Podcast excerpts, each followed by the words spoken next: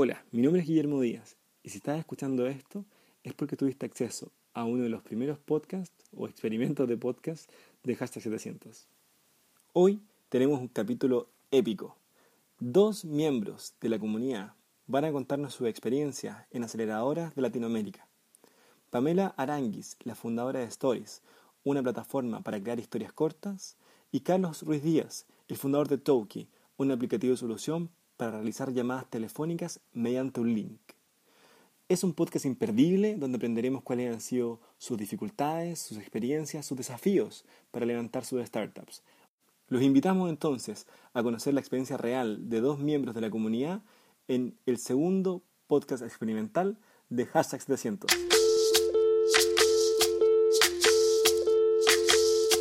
Soy soy lo que dejaron, soy toda la sobra de lo que se robaron. Un pueblo escondido en la cima, mi piel es de cuero, por eso aguanta cualquier clima. Soy una fábrica de humo, mano de obra campesina para tu consumo. Frente de frío en el medio del verano, el amor en los tiempos del cólera, mi hermano. El sol que nace y el día que muere, con los mejores atardeceres. Soy el desarrollo en carne viva, un discurso político sin saliva.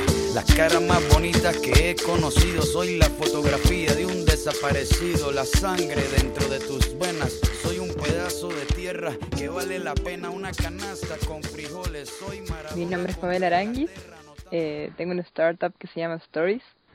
Y la idea es que la gente pueda compartir sus historias que no, no son más grandes del tamaño de una pantalla de teléfono y funciona igual que Instagram. Con los seguidores, uno puede seguir a, ver a sus amigos en, el timeline y puede encontrar historias en el mundo. Yo soy Carlos Ruiz Díaz, eh, CEO y cofundador de Toki. Somos una startup siendo acelerada por Guaira México. Mi cofundador y yo somos paraguayos y nos mudamos a México hace un año y medio aproximadamente para arrancar Toki. Y desde entonces, desde que ganamos Guaira, estamos, estamos metiéndole. Nuestro, nuestro proyecto se trata de un producto de telecomunicaciones para empresas que le permite principalmente a pymes y startups, porque son más fáciles de abordar, eh, poder recibir llamadas de voz de sus clientes directo desde la página web de la empresa o desde Twitter, Facebook, desde cualquier lugar donde se pueda pegar un enlace. Lo que queremos hacer con Toki es que las empresas pueden recibir llamadas de sus clientes de una manera súper fácil y sin que un teléfono esté involucrado. Por ejemplo, si es que yo quiero llamar a, no sé, mi compañía de cable, hoy en día tengo que marcar un número de teléfono, gastar mi dinero. Sin embargo, con Toki lo que haríamos es entrar a, por ejemplo, mi perfil en la página de, la empresa de la cual soy cliente y directamente darle llamar en esa misma página web. La comunicación va a ser bidireccional, como una llamada común y corriente, pero aparte de tener todas las bondades de una llamada de voz, tiene el contexto de la llamada antes de atenderse, es decir, viaja quién está llamando, si es que está disponible, la página que está viendo, eh, el país, la ciudad, si es que ella llamó o no antes, todo lo que es necesario para que la persona que atienda la llamada pueda atenderla personalizadamente o pueda darle un mejor trato o un tiempo más o un uso más eficiente del tiempo de la persona que llama. Esa es nuestra, nuestra Wow. Em, tu proyecto entendería entonces que tiene un modelo más B2B, ¿cierto? Sí, tenemos tenemos, estamos principalmente orientados a empresas, pero también tenemos una, una versión gratis que se llama Toki Personas, que básicamente es que vos, yo, cualquiera se pueda crear un, una URL personalizada, así como Twitter, y que pueda recibir llamadas eh, a través de esa URL. Por ejemplo, si me quieren llamar, pueden entrar a toki.co barra Díaz. Mi mismo usuario de Twitter, mi mismo usuario de todos lados. Lo mismo, lo mismo para todas las páginas y sociales donde estoy disponible. Perfecto. ¿Y, y, el tuyo, Pame, es, un proyecto más B2B, B2C? ¿Cuál es el modelo? El modelo en realidad es medio raro porque no le cobramos a los, a, los usuarios, pero queremos tener, involucrar a marcas para que ellos empiecen a hacer concursos de historias o, o se involucren más con la aplicación. La idea es compartir historias que, que las pueda leer en un minuto y pueda escribir en, en cinco minutos. Entonces es una lectura rápida y, y, lo fundamental es que está en el teléfono siempre. Y como tenemos todo el día el teléfono en la mano, es para usarla como momentos de ocio o, o de tiempo libre. Perfecto. Super. ¿Y tú, ¿Y tú estás acelerado, estás siendo incubado o pasaste por algún proceso como Carlos? Sí, nosotros ganamos el Geek Camp de Incuba UC y estamos siendo acelerados por ellos, eh, incubados por ellos en el primer proceso de, de Corfo, del SAF Mono de Corfo. Corfo tiene dos líneas de SAF. En la primera dan hasta 20 mil dólares, que es para validar el producto, y luego uno puede pasar a la segunda etapa, que es más para contratar gente y, para desarrollo del producto. Ok. ¿Y eso es como un crédito? ¿Tienes que devolverlo? ¿Cómo funciona? No. Ellos te dan el 70% del, del financiamiento y uno tiene que poner el, el, el 30%. Y no, sé, no hay que devolverlo. perfecto. O sea, si te pasan 20 mil dólares de esos 20 mil dólares, 6 mil los tiene que poner el 30% del emprendedor y el otro no se, no se devuelve, sino que te lo entrega eh, Corfo, que es la entidad de Chile que, que tiene este subsidio, ¿cierto? Sí. Perfecto. Y en el caso tuyo, Carlos, con Guaira, ¿cómo, cómo, ¿cuáles son los beneficios? Eh, Guaira a nivel global lo que hace es darte 50 mil dólares, dólares en efectivo en dos tandas, o sea que te da primero 20 mil dólares y luego 30 mil dólares la segunda, la segunda inversión, que sería los 30 mil dólares, te dan a partir de, demostrar cierta atracción o demostrar algún tipo de crecimiento o algo. Y te dan 50 mil dólares en servicio aparte, en servicios, que, incluyen contabilidad, oficinas, abogados, eh, todo lo que necesita para armar una empresa desde el punto de vista de legal y de papeleo, o sea, la, la cosa aburrida de hacer una empresa, la constitución y, y los abogados, básicamente. En total son 100 mil, 100 mil dólares. Wow. ¿Y eso también, eso se reembolsa? ¿Cómo es? No, es, es, una nota convertible. O sea, el, la sociedad anónima, que sería eh, la empresa, es la que está la que está sosteniendo el trato con Guaira y en caso de que las cosas salgan mal, alias que falle, eh, la empresa quiebra y la plata no hay que devolverse. Es el modelo que usan en Silicon Valley también, nota convertible. Perfecto. Perfecto. ¿Han escuchado algo de los, ahora que mencionas notas convertibles, porque no todo el mundo sabe cómo funcionan, ahora también están los SAFE documents, que son los que creó Y Combinator, son ciertos medios de, o, vías de inversión, formas de inversión a través de, de un documento, pero que, que, funciona como un crédito, en el caso de nota convertible. Eh, eventualmente un inversionista podría querer cobrar su nota o, convertir su nota, más bien dicho, pero históricamente no ha ocurrido mucho, la verdad. Suele, suele no ocurrir, suelen quedarse como parte del negocio. No sé si tú conoces casos, cómo funciona Guaira, si efectivamente convierten sus notas o, o si son parte del negocio. El modelo de inversión que ellos usan es la nota convertible y está sujeto a, a, una a, un cap y a, y a un descuento opcional. Lo que ellos hacen es eh, no ser accionistas, o sea, no convertir sus notas en acciones eh, hasta que llegue un tercer inversor que evalúe la empresa y que básicamente pueda convertir las, los 100 mil dólares que invierte Guaira en, en, en porcentaje de la empresa. Así funciona ahora mismo. O sea, perfectamente una empresa puede subsistir con una sola inversión y Guaira opcionalmente entra a participar en la empresa oficialmente eh, sin inversión pero con inversión es está prácticamente asegurado así al casi 100% de que van a entrar. Entonces, de, esa manera ellos evitan complicarse antes de tiempo. ¿En todos los Guaira de todo el mundo invierten lo mismo? hasta donde yo sé, sí. En todos los Guaira, incluyendo los de Europa. Siempre lo mismo. suena bien, suena suena súper bien. ¿Tu experiencia ha sido buena, Carlos?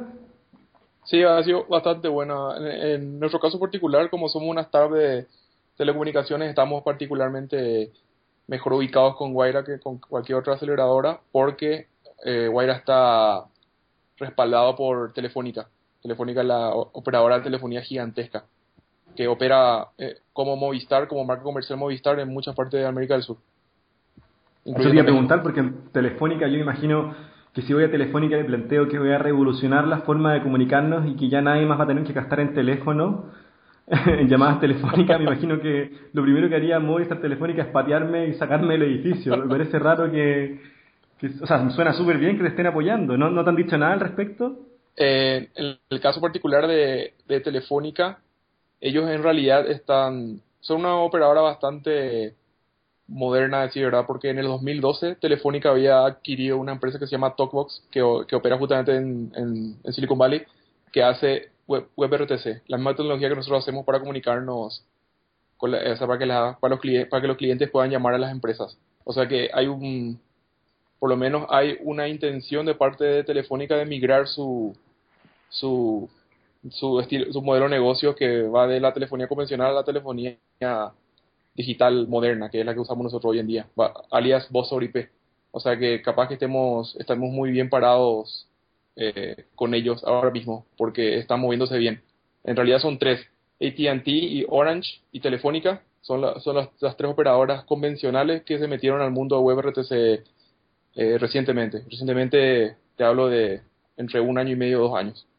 Suena, suena que es la alianza perfecta entonces para, para avanzar con, con Toki. ¿Tú, ¿Tú lo elegiste por eso? ¿Por eso fuiste a Guaira? Sí, sí, sí, sí. Acá en México por lo menos hay dos opciones más. Está 500 y está Star México y los dos son particularmente buenos también. Pero Guaira tenía este appeal especial por ser parte de Telefónica y por eso les elegimos. Y por eso nos eligieron ellos, creo también. Perfecto. Bueno, hablando de, de, 500, uh, paso el, el, aviso, ¿cierto? Que no sé cuándo se publique este podcast, pero el 27 de mayo lanzamos, uh, vamos a lanzar The Update en San Francisco, el evento, y uno de nuestros speakers es Santiago Zavala, uno de los managers de 500 México, así que esperamos que, que, tenga una buena presentación. Sin duda que, que así será. ¿Y, ¿Y, tú, Pamela, por qué elegiste en Cuba? Porque hay Guaira en Chile también, ¿cierto? Sí, sí hay Guaira, pero ellos están más enfocados en los negocios, en B2B, y nosotros necesitábamos por lo menos haber vendido una campaña antes de entrar a, a Guaira. Y nosotros elegimos en Cuba porque ellos tienen un programa eh, de un viaje de un mes a Silicon Valley. Y nosotros creemos que nuestro startup es para partir allá. Entonces fuimos y validamos con mentores en San Francisco nuestra, nuestro, nuestra aplicación. ¿Y, cómo estuvo esa validación? Suena, creo que te vi, ¿no? creo que nos vimos. ¿Cómo, ¿Cómo estuvo esa validación?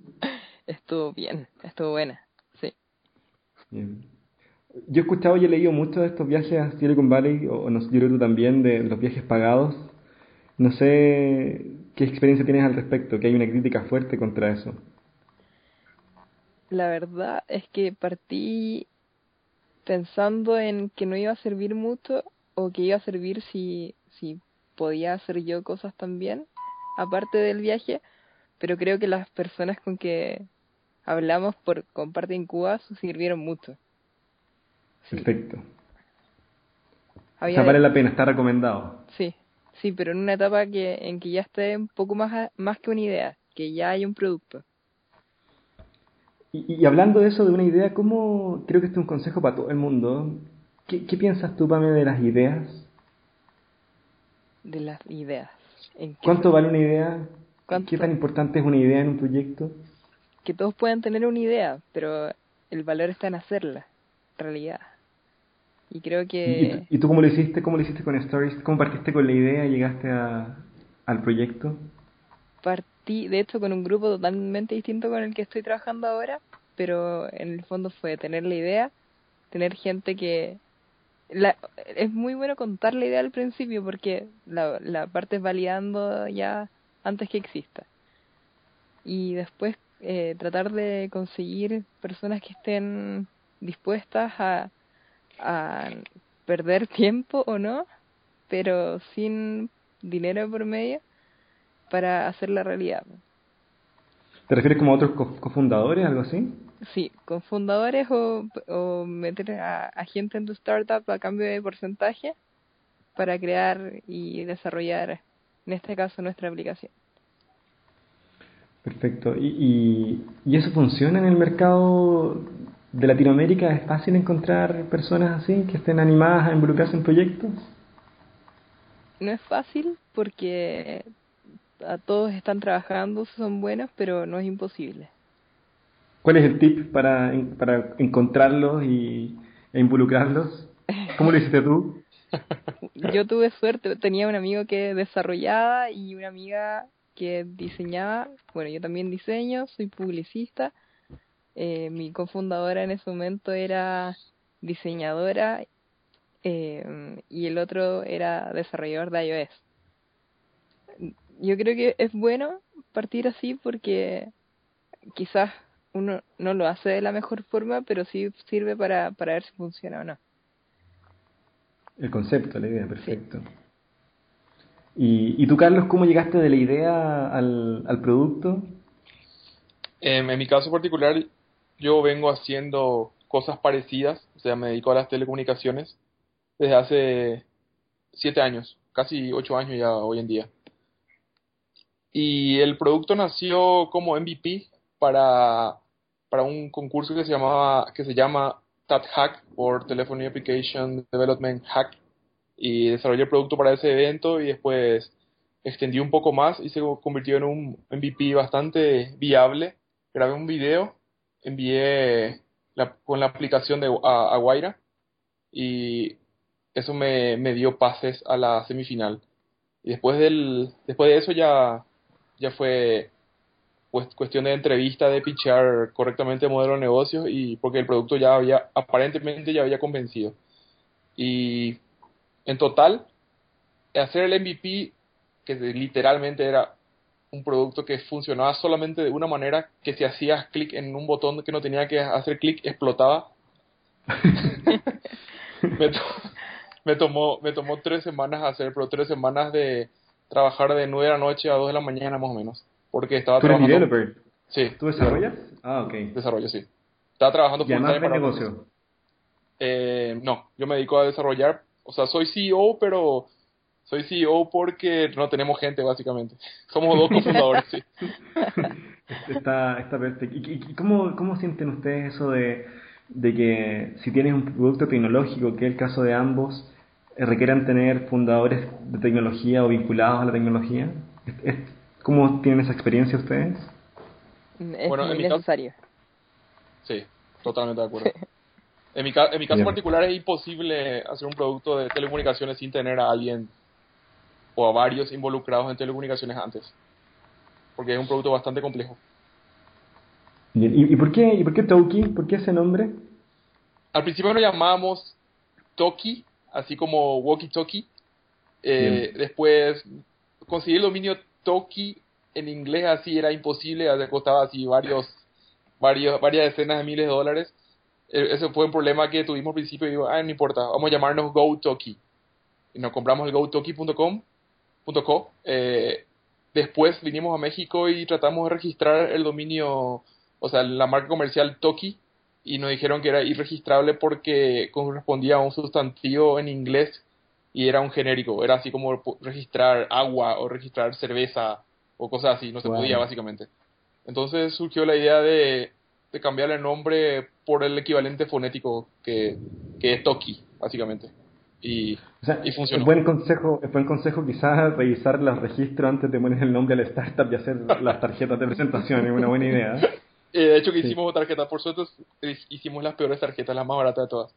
Así que no fue tanta pérdida.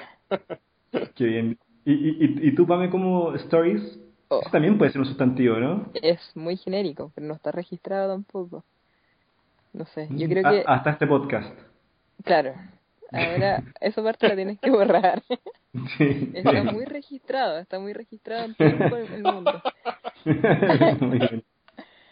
Yo creo que hay que hay que registrar un nombre más largo y usar el, el logo más chico nomás. ¿O no?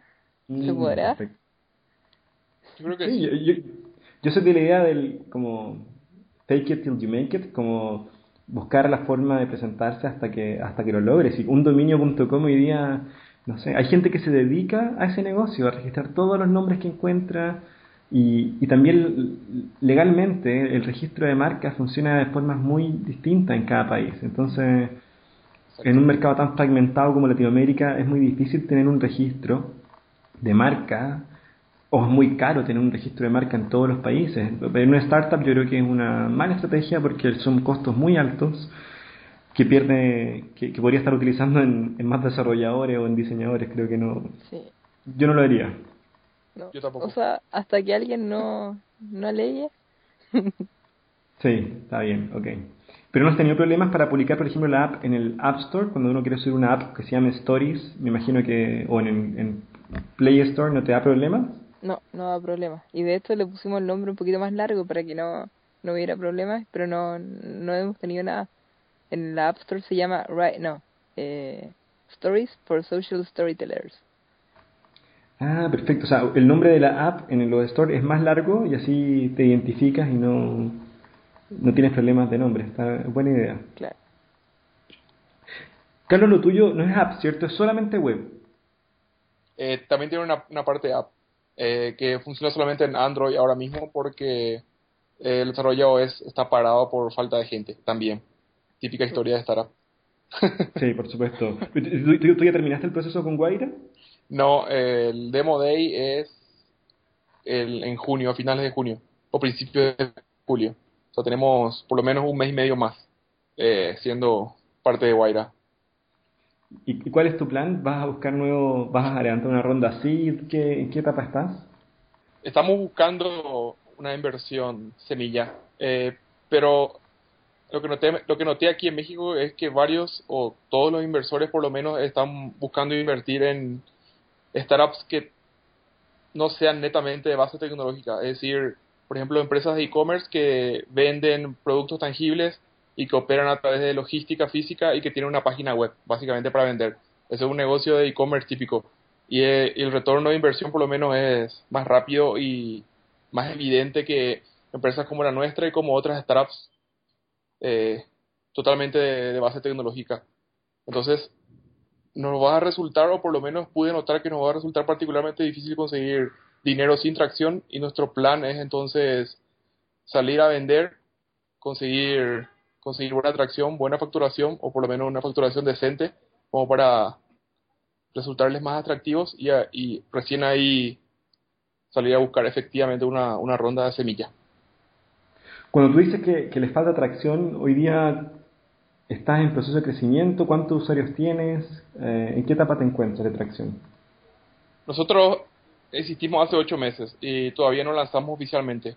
Estamos en beta público. entre usuarios gratis tenemos ahora mismo 179 usuarios que están usando Toki gratuitamente. Tenemos 214 empresas eh, en lista de espera, que serían, por lo que podemos, o sea, queremos que sean los usuarios que van a pagar por lo menos 10 dólares al mes. Y queremos lanzar en, en junio. O sea, si es que esas 214 empresas se convierten a un plan pago una vez que salgamos del beta, sería ideal para salir a buscar inversión. No antes, porque porque sería regalar sería regalar nuestra startup. Sin facturación es muy difícil negociar. Pero 200, 200 empresas es mucho, está buenísimo. ¿Cómo llegaste a ese número? Y con la landing que ahora mismo está viva y que dentro de algunas horas va, va a desaparecer porque estamos por lanzar la nueva la nueva landing. O sea, eh, validamos con texto y con un video y con una demo que del, con el cual nos pueden llamar desde la página web y con eso convencimos aparentemente a, a esa cantidad de personas, personas barra empresas. Es un número, un número muy interesante y, y, y, es muy es muy loco, escabellado pensar en, en que si no hay seed funding, buscar otros pequeños fondos para desarrollar el producto, es decir, no sé, aplicar a un soft landing Uruguay o a un startup Chile, ¿es una locura? No, para nada. Eh, lo que nos lo que nos preocupa de esa estrategia es que es la cantidad de equity que toman por la cantidad de dinero que ofrecen. Eh, no, no, pero, pero los, dos ejemplos que te di recién son sin equity, tanto Startup Chile como Soft Landing Uruguay. Pero es poco dinero, en ambos casos son 40 mil dólares nada más. 40 mil dólares es bastante interesante decir, ¿verdad? O sea, es un regalo prácticamente, si es que no, no dan equity. Pero ambos te van a pedir que te quedes al menos seis meses en el país probablemente, pero si yo es un consejo en general, si el, proyecto está en etapa de desarrollo de producto, este tipo de fondos en Uruguay o en Chile creo que son buenas oportunidades para, para no perder equity, como tú dices, en etapas tempranas, donde podrías perder mucho con un inversionista, y te permiten enfocarte en lo importante que es el producto. Exacto, exacto. Eh, voy a hacer mi tarea y voy a fijarme con mayor detalle sobre estas dos opciones que me diste. Capaz que haya salga algo interesante. No sabía, no sabía que lo tomaban equity. No, está, está buenísimo. ¿Y, tú, Pame, en qué, en qué etapa te encuentras? Estamos redesarrollando el producto porque como hicimos todo rápido, lo hicimos súper mal. Pero funciona.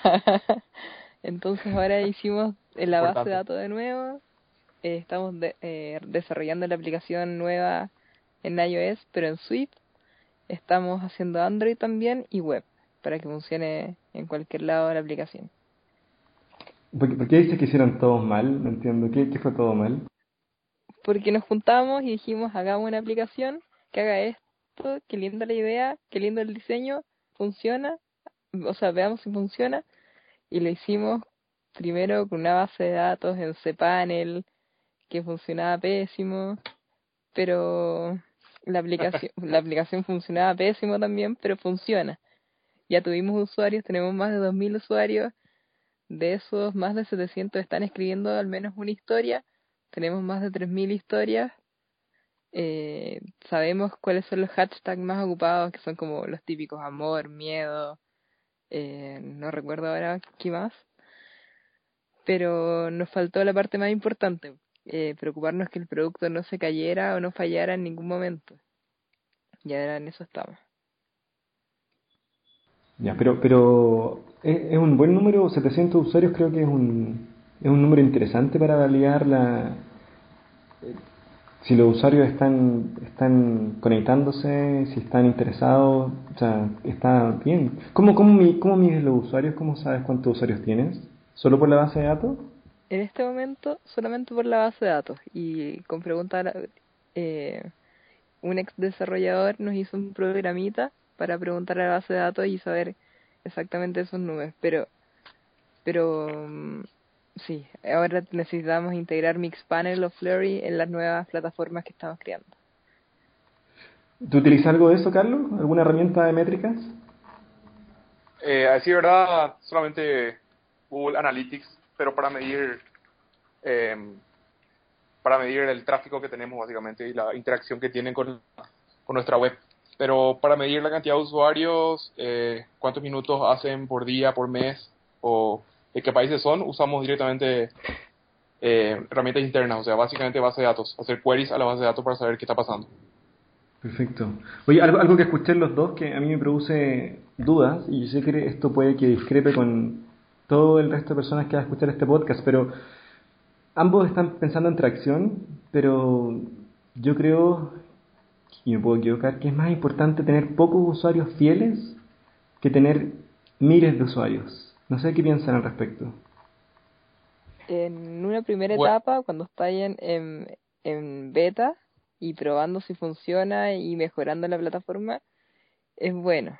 Pero después cuando uno va a conseguir inversionistas, necesitas una atracción importante. 100% de acuerdo. Pienso, pienso así mismo. Okay. ¿Y, qué, qué, significa una, perdón la pregunta, pero en un proyecto de este tipo, en fondo que uno puede descargarla, escribir una historia, me imagino que es muy masivo, ¿qué, qué números es atractivo, crees tú? Más de 100.000 usuarios. Ok, es un desafío grande. Bien. y, ¿Y qué piensan de la, de la competencia? Porque en el caso de Carlos con Toki, encuentro que, me soluciona a mí un dolor cuando viste el ejemplo de las teleoperadoras. Yo efectivamente llamo por teléfono, no telefónica, pero a otras, y, me puedo quedar colgado 30 minutos esperando a que me contesten. Si me ahorro ese dinero es genial, pero, pero estás compitiendo, ¿cierto?, con los, con los modelos convencionales. ¿Cómo, ¿Cómo te afecta la competencia? Exactamente, eh, no competimos con los modelos convencionales. Eh, porque lo que hacemos es ofrecer las facilidades que tenemos nosotros como personas comunes y corrientes, por ejemplo, en este caso, en este en esta llamada que estamos haciendo a través de a través de Skype, es súper fácil, es gratis, es una conferencia y es entre personas. Esto, por ejemplo, no se puede hacer por lo menos fácilmente o por lo menos con poco dinero entre, entre un cliente y una empresa. Lo que nosotros queremos hacer es ofrecer las facilidades que tenemos nosotros como personas, pero para las empresas. O sea, hacer como que, eh, como llamar por Skype a una empresa, pero sin tener que agregar un usuario, aceptar un usuario, eh, darle clic en llamar, instalar un programa externo, sino que sea totalmente, totalmente eh, trivial llamar, tan trivial como hacer clic en un enlace y, ya está. Esa, esa, es nuestra, nuestra idea. Y en tu caso, Pame, la competencia, ¿cómo, cómo aplica?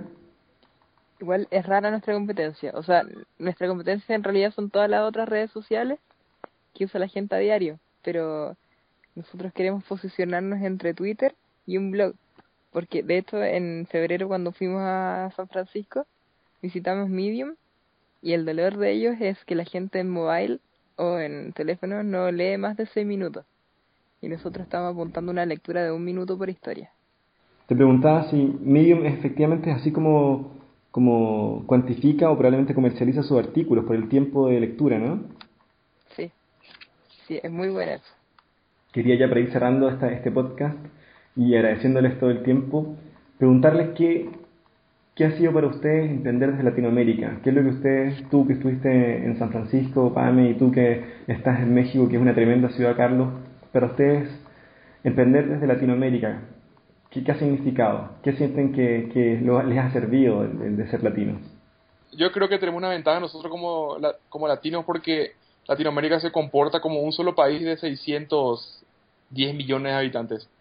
Y es probablemente así como, región el que más rápido está creciendo ahora versus otras regiones del mundo. O sea que eh, estamos como, es mi impresión, estamos como en, en el boom de Internet del, de mediados de los 90, pero aplicado a Latinoamérica. O sea, es cuestión de nosotros o, oportunidad nuestra aprovechar o no esta, esta situación en la cual estamos hoy en día. Sí, y además de eso, creo que hay muchos programas que apoyan a los latinos en otras partes del mundo, entonces es como un doble gol. Como por ejemplo, ¿cuál? Eh, hay uno en, en Holanda que, que piden siempre que, que por, eh, no me acuerdo el nombre, Guillermo.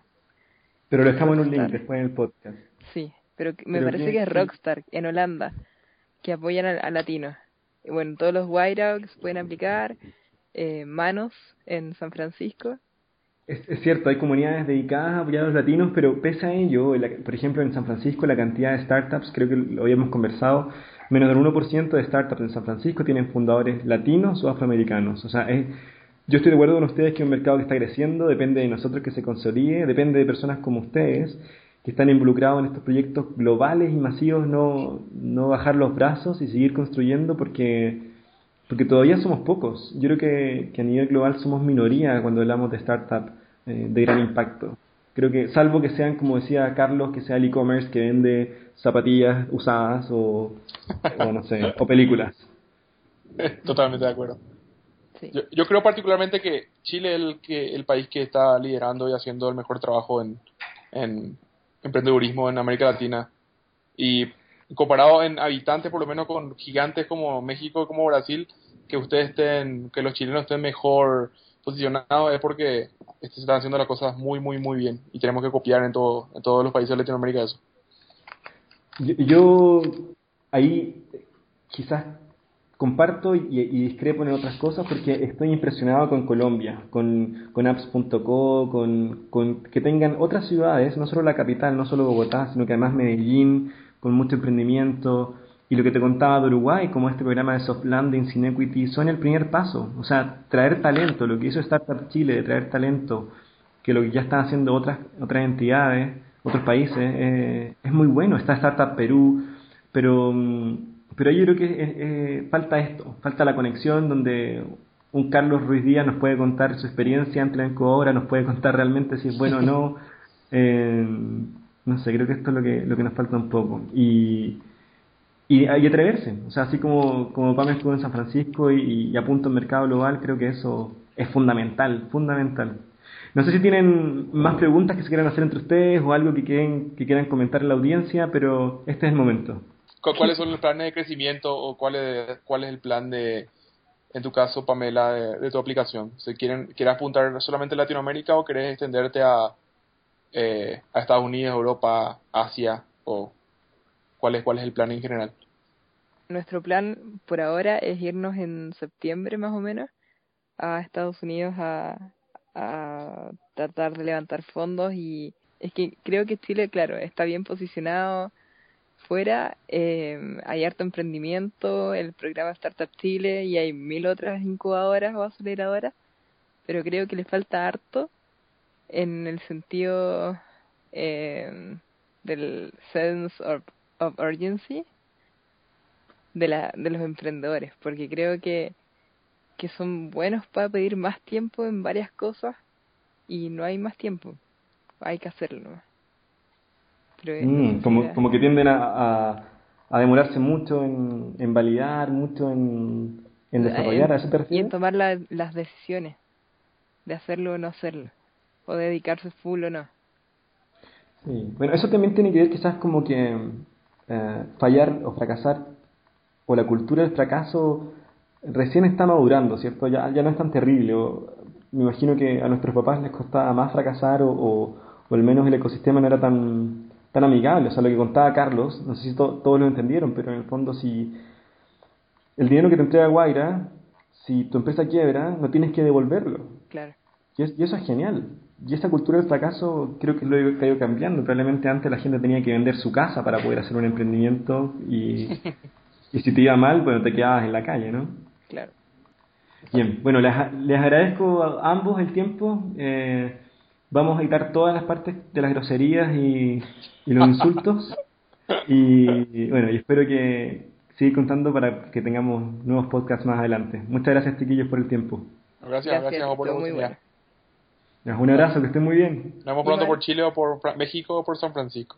Ya, ya veremos Nos vemos, un abrazo. Bye bye. Bye bye, chao.